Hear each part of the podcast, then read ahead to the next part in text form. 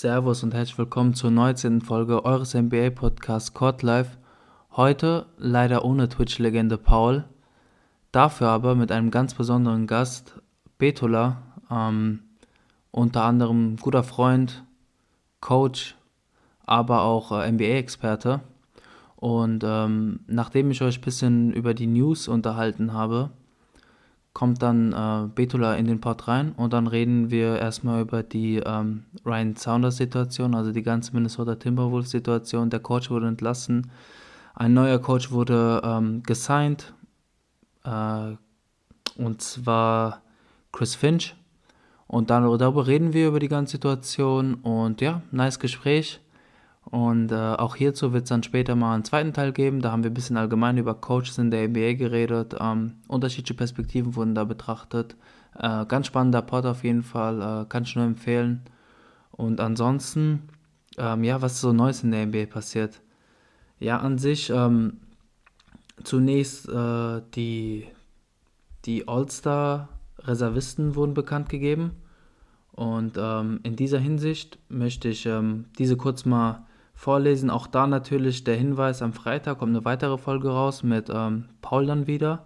Und in dieser Folge haben wir, ähm, beziehungsweise werden wir dann auch mal ein bisschen genauer auf die Allstars eingehen, da dort ähm, quasi die Spieler nochmal bei uns betrachten, aber auch dann die ganzen Snaps, die da vergessen wurden und einfach unsere Meinung dazu abgeben, wer, warum und wieso der reingenommen wurde oder wer vergessen wurde. Ähm, zu den Western Conference Reservisten wurden gewählt äh, Chris Paul, Paul George, Damian Lillard, Donovan Mitchell, Rudy Gobert, Zion Williamson und Anthony Davis. Und im Osten sind es dann James Harden, Julius Randle, First-Time All-Star, Jason Tatum, Jalen Brown, Zach Levine, auch First-Time All-Star, Ben Simmons und Nikola Vucevic. Äh, Zion Williamson übrigens auch First-Time All-Star. Und ähm, ihr seht, ist ja eine begrenzte Anzahl, sieben Leute jeweils. Äh, da gibt es viele Snaps, darauf gehen wir ein. Ähm, nichtsdestotrotz, viele Spieler, die wir natürlich vorher besprochen haben in einer der letzten Folgen, äh, sind hier reinkommen. Unter anderem auch Chris Paul, den ich ja gesagt habe, mein Gefühl sagt, dass er reinkommt. Aber zum Beispiel Spieler wie Devin Booker wurden da außer, außen vor gelassen. Da kommen wir auf jeden Fall nochmal dazu ein. Ähm, jetzt demnächst ist dann auch das äh, Voting der Captains, LeBron und äh, Kevin Durant. Sollte demnächst sein. Und dann werden halt die finalen Teams da fertig sein. Wichtig ist noch zum All-Star zu erwähnen, dass es wieder quasi vom, vom Aufbau wie ähm, letztes Jahr sein wird. Das heißt, wir werden drei Viertel haben und dann anschließend wird es einen Target-Score geben. Das bedeutet, das Team, was am Ende nach drei Viertel führt, kriegt dann plus 24 Punkte und wer zuerst diese Punktemarke erreicht bzw. überschreitet, gewinnt dann das All-Star-Game. Äh, letztes Jahr hat es für sehr viel Aufmerksamkeit gesorgt, war auch ein sehr geiles All-Star-Game. Frage ist natürlich, inwiefern das dieses Jahr wieder so geil wird, weil wir natürlich unterschiedliche Situationen haben. Letztes Jahr waren viele Spieler auch natürlich von dieser ganzen äh, tragischen, vom tragischen Tod von Kobe Bryant, sag ich mal, ja, was heißt motiviert, aber auf jeden Fall angespornt, ähm, ein gutes All-Star-Game abzuliefern und gleichzeitig war es erstmal, dass dieses, ähm, diese Spielweise oder dieses Ende des Spiels äh, introduced wurde. Dementsprechend mal sehen und gleichzeitig natürlich durch die ganze Covid-Pandemie, COVID aber auch ähm, die gekürzte Saison, zusammengestauchte Saison, haben die Spieler auch öffentlich natürlich bekannt gegeben, dass sie nicht so Lust auf dieses All-Star-Game haben, würden lieber Urlaub machen oder, seine, ihre, oder die äh, Familie sehen natürlich. Dementsprechend bin ich sehr gespannt, wie das ganze All-Star-Game verlaufen wird. Nichtsdestotrotz ähm, wird es diesen All-Star-Tag geben, kein Wochenende, und da wird alles quasi zusammengestaucht an einem Tag stattfinden, heißt ähm, Skill Challenge, dann äh, Dreier-Contest, Spiel und dann in der Halbzeitpause wird es auch einen Dunk-Contest geben. Bin gespannt, wie das alles ablaufen wird.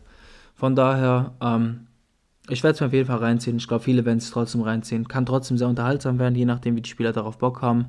Aber man sollte es auf jeden Fall nicht so, ähm, äh, wie nennt man das, gespannt darauf sein wie im letzten Jahr oder hoffen, dass es ähnlich wird, weil da habe ich schon meine Befürchtungen. Bin mal gespannt, wie das Ganze sich ähm, entwickelt in dieser Hinsicht. Aber wie gesagt, dazu und noch unter anderem äh, weitere Themen dann in der nächsten Folge mit Paul. Und ähm, was kann man noch sagen? Ähm, interessant zu, zu beobachten momentan ist, dass es aktuelle paar Streaks gibt in der NBA. Ähm, einmal haben wir da die ähm, Nets-Winning Streak, die sehr beachtlich ist. Bei den Nets, die haben die letzten vier Spiele äh, gewonnen in Folge, da unter anderem die ganze ähm, Pacific Division besiegt, das heißt äh, die Lakers, die Clippers, die Suns, die Kings und ähm, habe ich alle erwähnt, Phoenix Kings und dann noch äh, und die und die Golden State Warriors und darunter noch Indiana ähm, spielen sehr guten Basketball, das Ganze ohne Kevin Durant, äh, sehr beachtlich. Von daher, wir werden sehen, wie es weiterentwickelt. Was man auf jeden Fall sagen kann, ist, dass die Nets anscheinend momentan sehr fokussierten Basketball spielen und sehr guten. Ähm, sind schwierig aufzuhalten momentan. Natürlich ist es gerade eine gute Phase, da läuft alles. Wenn die Phase dann wieder schlechter wird, muss man sehen, wie das läuft. Aber anscheinend haben sich da echt zusammengefunden und Spieler, die gesigned wurden, wie Andrew Robertson oder äh, Iman Champat, haben noch nicht viel gespielt. Aber die noch mehr, glaube ich, dafür einmal ein bisschen defensiv was zu geben, vor allem Andrew Robertson, aber auch gleichzeitig natürlich auch, um die ganze äh, Culture und äh, die Chemie im Team da ein bisschen aufzulockern.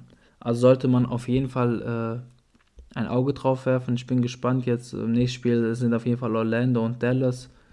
Das könnten auf jeden Fall weitere Siege sein. Dallas wird wahrscheinlich ein bisschen spannender. Orlando sollten sie im Normalfall besiegen. Klar hatten die ähm, Nets immer, sag ich mal, mehr Schwierigkeiten gegen kleinere Teams, was natürlich sein kann, weil sie nicht so motiviert angehen. Aber ich glaube, wenn die Nets ähm, so weiterspielen und sich immer weiter einfinden, dann sollten auch so Gegner vor allem dann machbar sein und äh, schlagbar sein. Stehen momentan auf dem zweiten Platz im Osten, 21 Siege zu 12 Niederlagen. Ähm, fast gleich auf mit den Philadelphia 76ers auf Platz 1. Von daher sehr starkes Team, immer noch einer der Favoriten, wenn nicht der Favorit, um aus dem Osten zu kommen. Und gehen wir mal vom Top vom Osten zum, zum Boden, zum Bottom der, West, äh, der Eastern Conference. Und da sind die Wizards, die jetzt auch auf ein, einer Winning Streak zu finden sind, stehen jetzt mittlerweile bei 11 zu 18. Und ähm, die Wizards, muss man sagen, ähm, also man muss sagen, die hatten jetzt fünf Spiele in äh, Folge hatten die gewonnen. Dann haben die halt mal zu den Clippers verloren jetzt, jetzt in der Nacht. Das ist okay.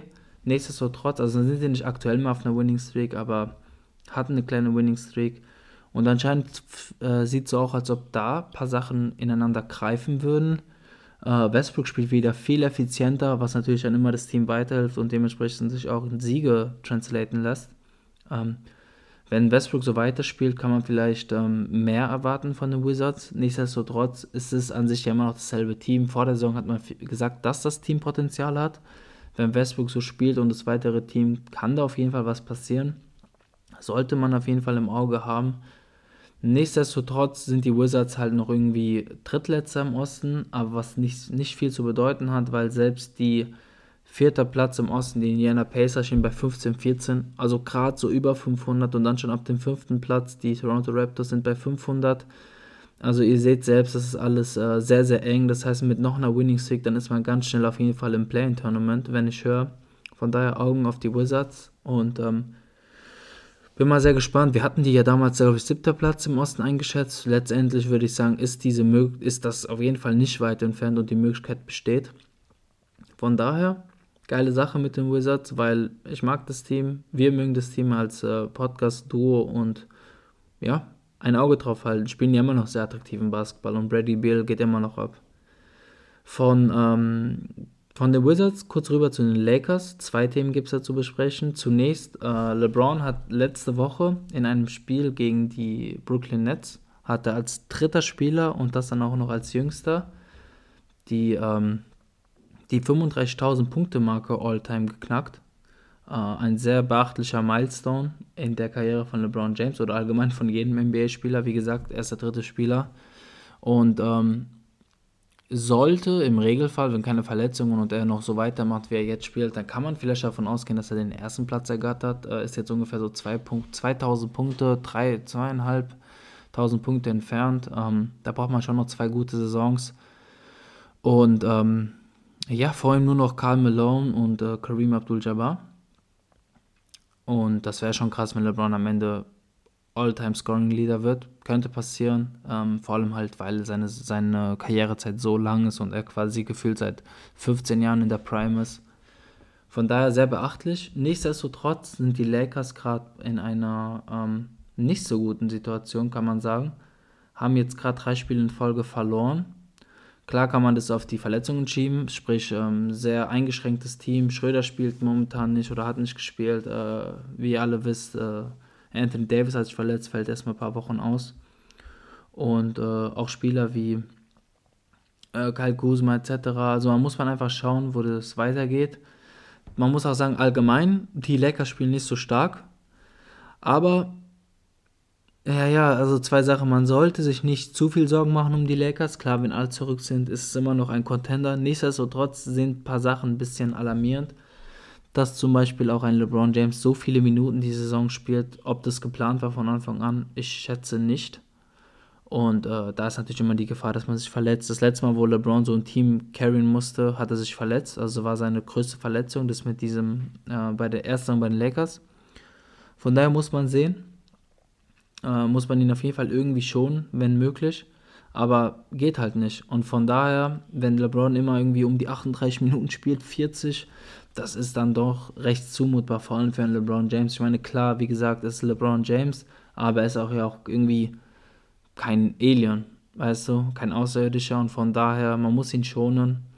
Und vielleicht, wenn da ein paar Moves passieren, ich meine, Spieler wie Alex Caruso oder Wesley Matthews spielen ja doch dann nicht so krass, wie man es vielleicht erhofft hat. Vielleicht kommen die auch wieder, vielleicht muss er dem weiter vertrauen und sind dann wieder in den Playoffs gut. Vielleicht wird da irgendwas passieren.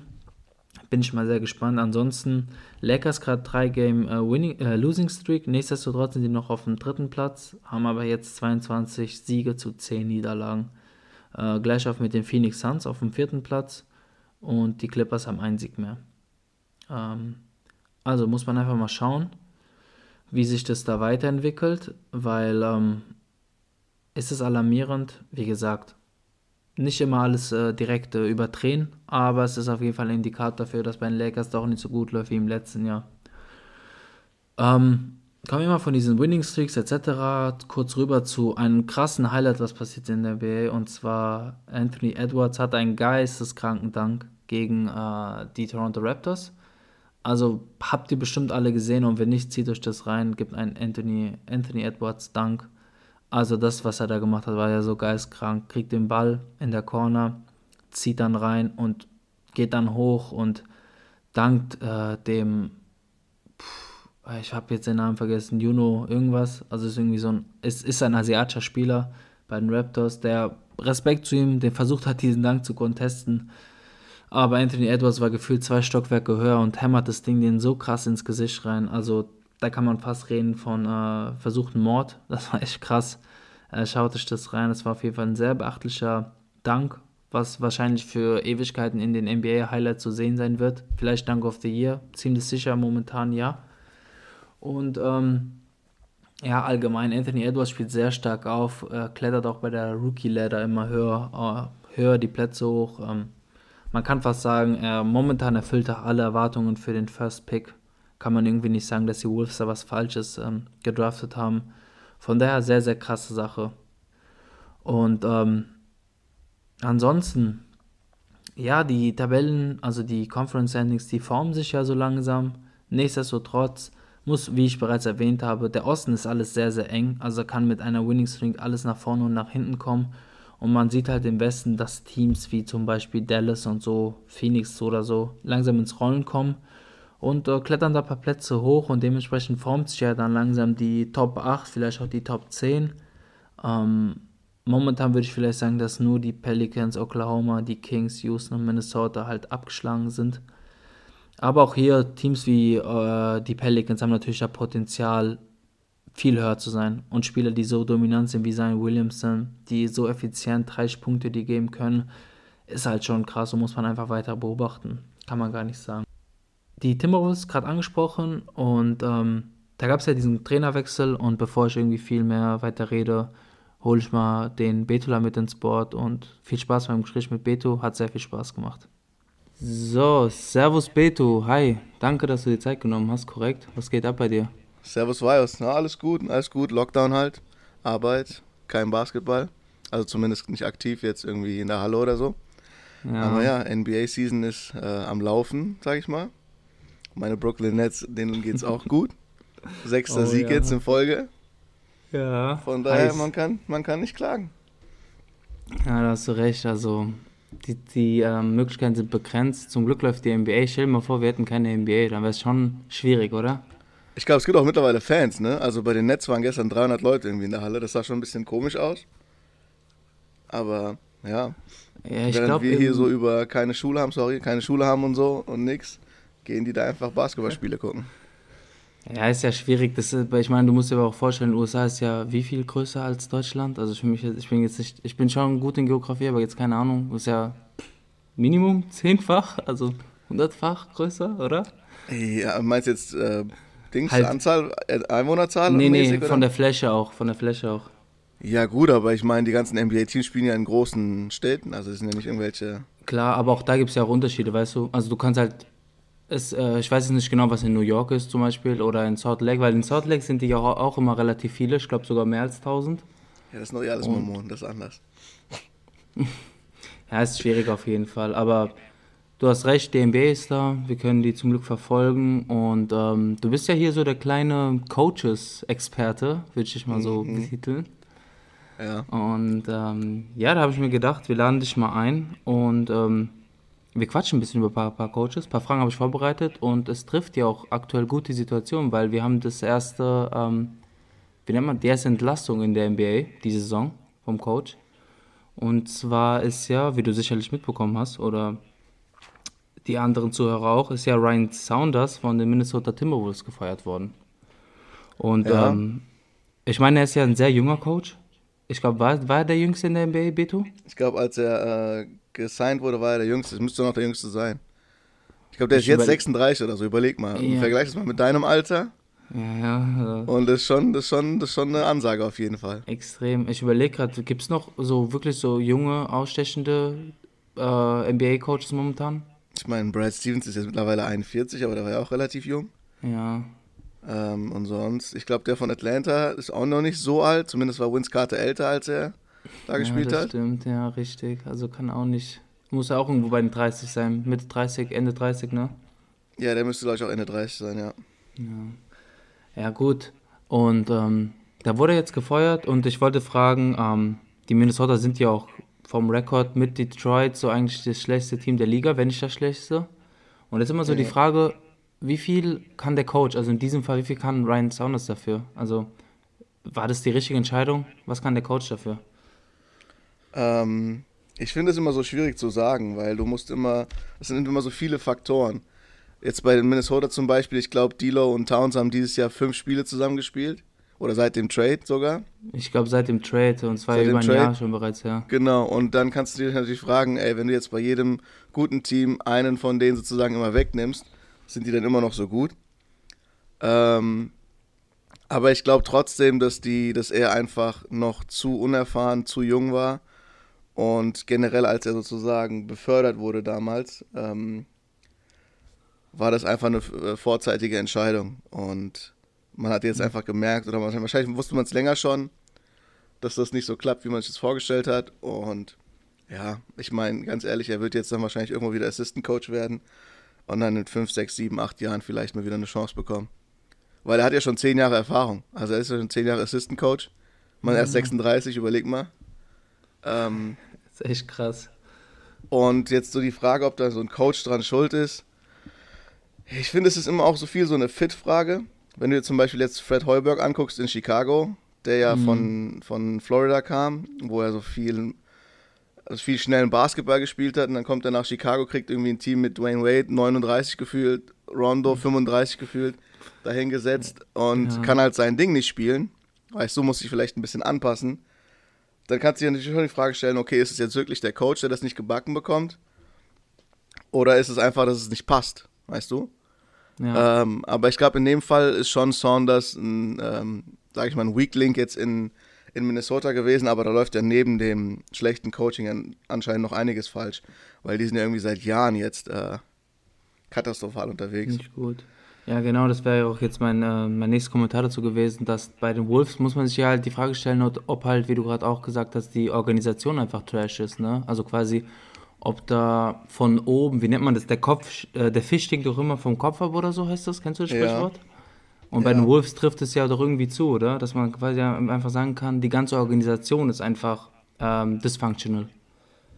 Ja, die haben ja 2019 erst diesen neuen GM jetzt ge, geheiert, nachdem die dieses Experiment da mit äh, Tom Thibodeau gemacht haben, wo er irgendwie, glaube ich, Trainer und ähm, President of Basketball Operations war, was ja irgendwie, keine Ahnung.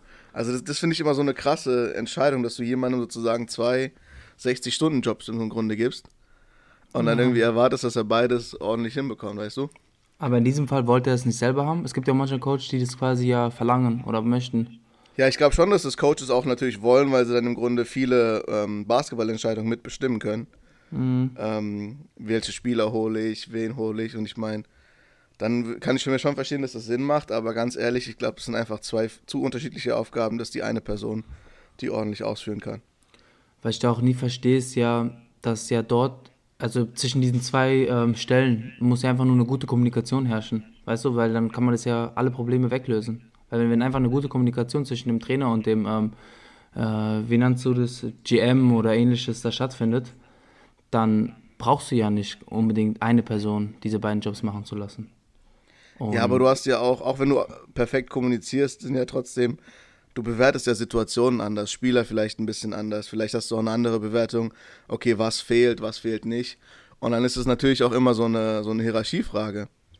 Ähm, weil am Ende des Tages entscheidet dann der GM, wer gedraftet wird oder wer, wer gesigned wird, wen du tradest und so. Und ähm, ich glaube, natürlich Kommunikation hilft da ziemlich viel und auch so eine gemeinsame Vision. Aber wenn du jetzt guckst, wie, wie schnell NBA-Coaches ausgetauscht werden, also wie schnell willst du dir mit jemandem eine gemeinsame Vision aufbauen, wenn du weißt, ey, nach zwei Jahren bin ich hier eh wieder weg, wenn ich es nicht gleich rumgerissen bekomme.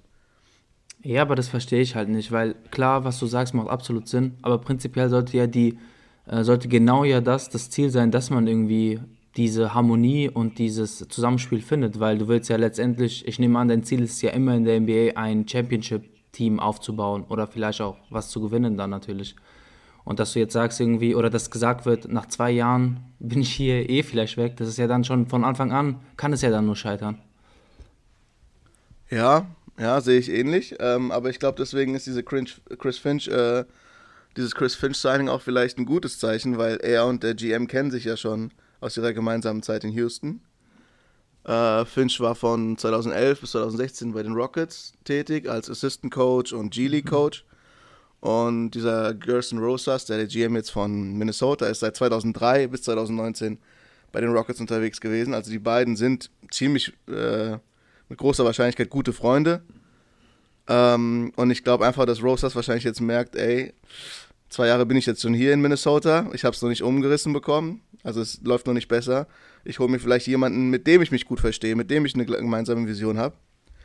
Und signe den im Grunde gefühlt vom, von Toronto weg, während er noch in Toronto auf der Bank sitzt, was ja schon sehr, sehr makaber ist. Ja, da, da sprichst du es gerade an. Also ähm, hast ja jetzt auch ein bisschen, hast du es ja quasi dann schon verraten, dass Chris Fincher jetzt quasi gesigned wurde für die Wolves. Und ja, klar, so welche Sachen, die du ja gerade erwähnt hast, sind ja wichtige Faktoren. Und ich finde das auch gut, weil im Prinzip habe ich auch das Gefühl, dass man mit diesem Signing, weil wie du sagst, es ja an sich ein sehr ähm, ein ähm, seltener Move, der passiert, dass man mid-Season von der anderen Bank, von einem gegnerischen Team, einen Trainer wegsigned oder, oder signed, ja. Und da ist auch die Frage, beziehungsweise der Gedanke dahinter ist, glaube ich, wie du sagst, man versucht einfach ein bisschen die Culture da in Minnesota zu ändern. Dass man sagt, wir gehen jetzt nicht zu unserem Assistant Coach, der quasi ja hier ist, das Team kennt und alles andere und quasi schon eingespielt ist und alle kennt, sondern nein, wir gehen jetzt ein bisschen diesen ähm, ungemütlichen Weg. Soll das quasi dazu führen, die Culture und das Ganze, ähm, äh, die Spielweise, aber auch das Denken, alles in Minnesota jetzt zu ändern mit diesem Move? Kann man das überhaupt sagen bei so einem mh, relativ, ähm, un, ja, ist ja so ein Mid-Season-Move. Ne? Ist jetzt kein Blockbuster, aber es ist ein Mid-Season, es hat jetzt Aufmerksamkeit. Kann man das sagen, dass das das Ziel war von den Minnesota Timberwolves? Ähm, ich weiß nicht, ob es wirklich jetzt so ein Culture Change ist. Ich glaube, die haben sich echt mehr für Finch entschieden als weniger für den ähm, Assistant Coach, diesen David Vanterpool, der ja irgendwie jetzt schon sieben Jahre bei Portland war und den Rosas auch von Portland weggesigned hat als Associate Head Coach. Also das war schon jemand, den Rosas wollte, als er sozusagen übernommen hat. Mhm. Ähm, aber ich glaube einfach, Minnesota hat sich gedacht, okay, mit Saunders klappt es jetzt nicht so. Und ich glaube, das haben die sich schon mehrere Wochen, vielleicht sogar Monate gedacht. Und dann hat bestimmt, also du kannst mir nicht sagen, dass die irgendwie Saunders feuern, dann die Raptors innerhalb von wenigen äh, Minuten anfragen, ey, können wir euren Coach äh, befragen oder zumindest interviewen? Und dann irgendwie tweetet Woj 17 Minuten später, ja, der ist gesigned. Also da muss doch schon vorher irgendwas besprochen Ja, worden sein. Weil wenn du überlegst, schon. es gab 2019 als, ähm, also sie haben ja neun, 2019 äh, Thibs gefeuert im Januar. Ja. Ähm, und im ersten, am 1. Mai wurde sozusagen dieser Gerson Rosas von Houston als GM vorgestellt, äh, von Minnesota als GM vorgestellt. Und zu dem Zeitpunkt war ja Ryan Saunders noch Interim-Head Coach. Ja. Und anscheinend gab es auch gut viele Interviews. Auch Chris Finch wurde interviewt zu dem Zeitpunkt. Und Roses hat sich dagegen entschieden und einfach äh, Saunders verlängert. Warum? Wahrscheinlich ähm, hat er gedacht, ey, der Market gibt nicht so viel her. Wenn du dir zum Beispiel anschaust, wer ähm, danach gesigned wurde, das war John Beeline bei den Cavs am dr- 13. Mai, Taylor Jenkins bei Grizzlies, Frank Vogel, okay, das äh, ist jetzt natürlich gut gelaufen, aber seine, sein, sein Ansehen, sage ich mal, in der Liga war zu dem Zeitpunkt jetzt auch nicht das Beste. Nee, war es nicht, nein. Und Monty Williams wurde am 3. Mai von Phoenix gesigned. Und da ist natürlich die Frage, okay, wie kannst du in zwei Tagen, ähm, ob du da sozusagen mit konkurrieren könntest, weiß ich nicht. Deswegen haben wahrscheinlich die Timberwolves damals gesagt, okay, wir gehen einfach mit Saunders. Der ist gut angesehen, unser Starspieler mag ihn.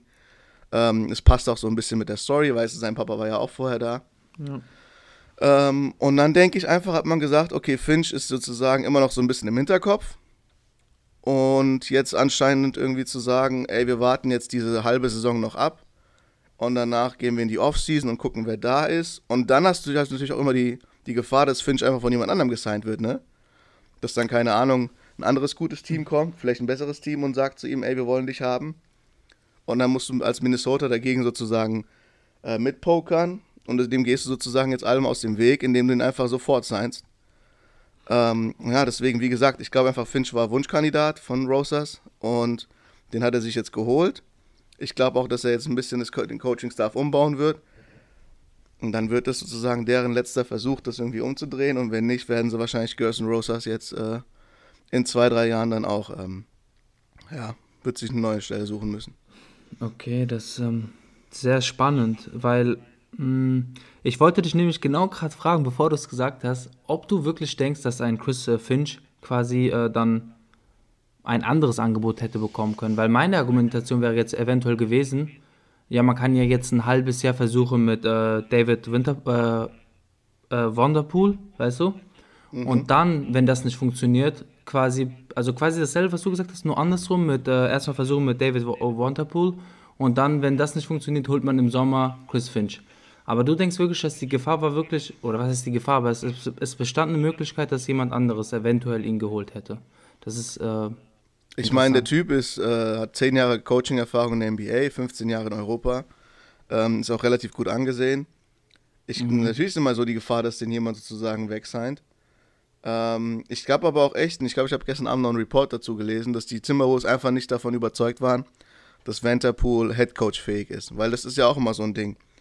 Ähm, du hast viele richtig, richtig gute Assistant Coaches, die halt dann nie den Sprung machen weil ihm wahrscheinlich keiner zutraut und weil sie es wahrscheinlich nicht können, Headcoach zu werden, weil es ja von den, von den Rollenverteilungen und von den, von den Aufgaben ja völlig unterschiedlich ist.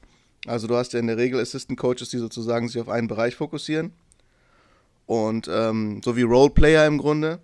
Und wenn die den Bereich richtig, richtig gut machen, sind die halt super wertvoll. Aber die können halt nicht viel oder ein wenig ähm, aus dem Bereich heraus. Und so ein Headcoach ist ja mehr so ein Generalist, sage ich mal, Ja. der so viele Sachen beachten muss, der so viel im Bereich Player ähm, Relationships hat ähm, und dann auch gucken muss, dass die, dass die, dass die Culture stimmt, dass der Lockerroom passt und so Faxen. Und ich glaube, da, da waren die Wolves wahrscheinlich der Meinung, ob es jetzt richtig ist oder nicht, keine Ahnung, dass Vanderpool dafür weniger geeignet ist als Finch.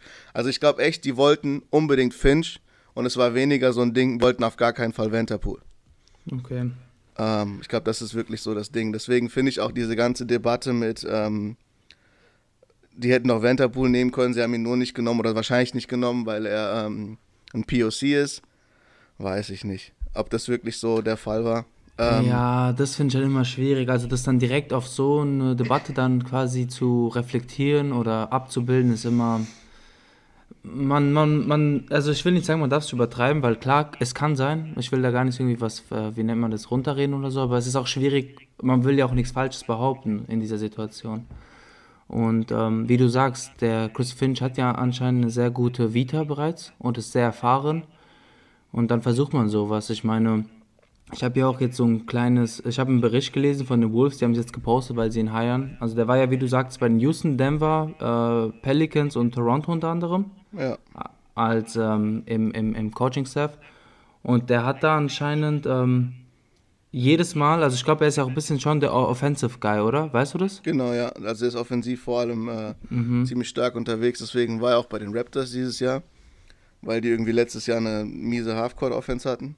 Ja, richtig. Und, äh, Und das, die Statistik hier zeigt, dass eigentlich fast bei jedem Team hat er mindestens, also irgendwie so um 10 bis äh, 12 Plätze im Offensive Rating quasi ähm, Sprung nach oben gemacht. Also sei es bei den Houston, Denver, Pelicans oder Raptors, war es immer nach vor und nach Chris Finch war es dann eine deutliche Steigerung der Offensive, was vielleicht auch ein Indikator dafür ist, dass er dann doch ein sehr, sehr guter Mann ist.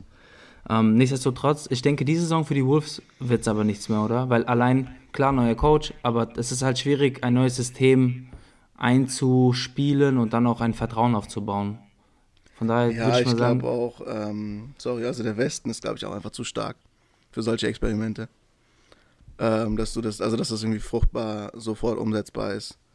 Ähm, ich kann mir schon vorstellen, dass man viele Dinge sehen wird, die besser laufen, aber dass das, dass man, also dieses Training Camp dann zum Beispiel nicht hat und on the fly alles umpassen muss, ähm, mh, ist natürlich äh, ein bisschen schwierig. Und dann auf der anderen Seite, wenn du äh, als, also wenn du sozusagen als GM und als Team irgendwie immer von Loyalty und sonst was sprichst und dann feuerst du deinen jungen Coach mid-Season und verpflichtest im Grunde nach, nach 15 Minuten jemanden neu, dann hat das ja auch immer, gibt es ja auch immer so einen Knick in, der Spiel, in den Spielern, weißt du, wie ich meine? absolut. also, ich habe jetzt auch auf äh, Reddit gelesen, dass Carl Anthony Towns hat es ja beim Pizzaessen mit seinem Vater erfahren. Also er wusste nicht mal quasi von der Organisation selbst, dass da ein Wechsel da passiert. Ja, Und- zum Beispiel. das zeigt halt einfach, dass, ja, also es ist nicht gesund, was zumindest da passiert. Also sehr schwierig auch für die Spieler, weißt du, und dieses Vertrauen, was ich sagte, das aufzubauen. Aber Naja. ich glaube ich glaub schon, dass es für, für Carl Anthony Towns schon eine gute Chance ist, weil wenn du schaust, du hast gemeint Denver, du hast gemeint ähm, New Orleans und da waren ja auch alles gute Big Mans da, sage ich mal, Ja. die äh, ihr offensives Game sozusagen einen Schritt weiter genommen haben. Und wenn du bei Towns schaust, ich glaube, der ähm, könnte schon nochmal im Assist-Bereich viel ausbauen. Beim Dreier könnte er nochmal einen Ticken besser werden. Also wenn der sozusagen jetzt ein kompleteres ähm, offensives Game bekommt, ähm, dann kann er schon den äh, Finch mal auf eine oder zwei Pizzen einladen. Ja, absolut. Also er hat auf, er kann auf jeden Fall ein Gewinner sein, letztendlich, aber das muss man ja dann später betrachten. Sehr schwierig jetzt zu sagen, aber du sagst es. Mit Carl Anthony Towns, D'Lo, aber auch Anthony Edwards hast du ja schon einen guten Kern, wobei ich ja persönlich nicht allzu viel von D'Lo halte. ähm, und man muss sehen, weil meiner Meinung nach ist, wenn, wenn der Chris Finch jetzt in diesem halben Jahr nicht sehr viel von D'Lo sieht, denkst du erst an ein potenzielles äh, Trade-Piece im in der Offseason? Safe, oder? Weiß ich nicht. Ich meine, Dilo spielt jetzt nicht krass, aber ich finde jetzt auch nicht so schlecht. Und ich glaube, sein Contract ist ja jetzt auch nicht so übertrieben äh, teuer. Also natürlich schon teuer, aber jetzt kein äh, Russell Westbrook 50 Millionen Typ. Ja. Ähm, von daher weiß ich nicht. Und der ist ja ziemlich gut befreundet mit, mit, ähm, mit Carl Anthony Towns. Und ist ja auch noch relativ jung. Also, ich weiß nicht unbedingt, ob das jetzt heißt, dass er dann direkt auf, auf den Trade-Block landet. Vor allem, was willst du in Return bekommen? Also, Ähm, wem, wem, was willst du haben? Willst du dann wirklich einen besseren Point Guard haben und ihn sozusagen mit ein paar ähm, anderen Assets für einen Superstar tauschen? Oder willst du ihn für Picks tauschen, dann bist du wieder im Rebuild, aber eigentlich ist Carl Anthony Towns so langsam bereit, ähm, bisschen, sag ich mal, kompetitiver zu spielen. Mhm. Von daher, ich weiß nicht wirklich, ob das, ob das so smart wäre. Ja, Schwierig, echt schwierig. Ähm, Was ich, was ich viel interessanter finde, ist, was macht David Vanderpool jetzt? Also du bist da irgendwie äh, ein ordentlicher Assistant Coach, Associate Head Coach, das ist ja sozusagen auch noch der, der sozusagen der Stellvertretende im Grunde ist. Mhm. Ähm, und dein, der Mann vor dir wird sozusagen gefeuert. In der Regel heißt es sozusagen, du darfst dran, darfst dich ein halbes Jahr austoben und vielleicht zeigen, du könntest es. Und nee, da kommt irgendeiner von einem irgendeinem anderen Team äh, in Windeseile und nimmt dir sozusagen deinen Job vor dir weg. Also ich weiß nicht, wie du. Also bleibst du da wirklich professionell? Oder denkst du dann mehr an dich und sagst, ey, wenn ihr so mit mir umgeht, dann brauche ich hier nicht sein? Mäßig, weiß ich mein? Ja, also ich finde es krass asozial, aber die Frage ist, ähm, natürlich geht es ja nicht immer nur um diese emotionale und Freundschaften, also es ist ja ein Business, das ist uns ja allen bewusst. Aber ich meine, wenn ich mich versuche jetzt reinzuversetzen in die Situation, ich glaube, ich könnte nicht mehr dieser Organisation so vertrauen. Weil letztendlich, du arbeitest zwar nicht auf diesen Job hinaus, also irgendwie schon, aber letztendlich, wie du sagtest, wenn dann sich so eine Chance ergibt, dann willst du sie ja dann auch ähm, bekommen und auch nutzen. Und das ist dann einfach super frustrierend, wenn sowas genau passiert. Also es ist ja nicht mal so, dass sie jetzt irgendwie Phil Jackson oder so holen, weißt du? Wo man sagen könnte, ah ja, okay, weißt du, ich kann verstehen, sondern es ist einfach auch ein Assistant Coach. Und das ist halt irgendwie auch irgendwie, ist es demütigend? Weiß ich nicht, vielleicht übertriebenes Wort, aber Ich glaube Naja. einfach, das, das Vertrauensverhältnis, hast du schon recht, ist ein bisschen äh, angeknackst. auf jeden Fall. Und ähm, ich finde das ja schon mega wichtig in so, in so äh, Bereichen, einfach, dass, äh, dass einfach das, die, die, das Personal, sage ich mal, auch so ein bisschen hinter dem Team steht, weißt du? Weil du kennst es selbst, wenn du irgendwo arbeitest und du bist so mit Herz und Seele dabei und alles ist gut, deine Leistung ist einfach viel besser. Als wenn du Ja. jederzeit denkst, ey, wann, wann, keine Ahnung, schiebt er mir einen Dolch in den Rücken oder so. ja, Und- ja. Aber auf der anderen Seite, ich glaube, Vanderpool wird noch seine Chance bekommen. Ähm, Woanders dann? Oder bei Ja. denen, ja. nee, nicht bei, bei den Wolves glaube ich nicht mehr. Würdest du den noch nehmen, wenn ihr sagen, ein Jahr später feuern die Finch und dann Mhm. Nee. bieten sie dir das an? Nee, nee. Also, nee. ja, ähm, der, der hat ja auch unter anderem, habe ich ja gelesen, das äh, Backcourt, also Lillard und McCollum, richtig gefördert. Und ja, also sind ja auch große Fans von ihm. Oder ja, viele sieben Spieler. Jahre, sieben Jahre Ja, in ja. Portland war er. Das ist auf jeden Fall verrückt. Wir haben jetzt, Beto, wir haben jetzt fast boah, gute 22 Minuten über die Timberwolves geredet. Hättest du das jemals gedacht vor der Saison? Sei ehrlich. Ähm, nee, vielleicht war das auch Timberwolves einziges Ziel, dass jemand über sie redet. Kann gut Ich sein. weiß, nicht, ich weiß nicht, wie groß Minnesota ist. Ich glaube, jetzt nicht so riesig, also es ist kein Big Market. Und Nee, ähm, nee, nee. Ja. Aber ich finde eigentlich, also ich finde so Minnesota schon Potenzial da. Also, ich meine, Cat ist jetzt kein toter Player. Also schon, wenn du es jetzt mit Detroit zum Beispiel vergleichst, finde ich, hat schon Minnesota viel, viel mehr äh, Luft nach oben Ja. als jetzt Detroit, die irgendwie keine Ahnung, wo sie sind. Ja, safe. Also mit Carl Anthony Towns hast du ja schon einen sehr, sehr guten Spieler da.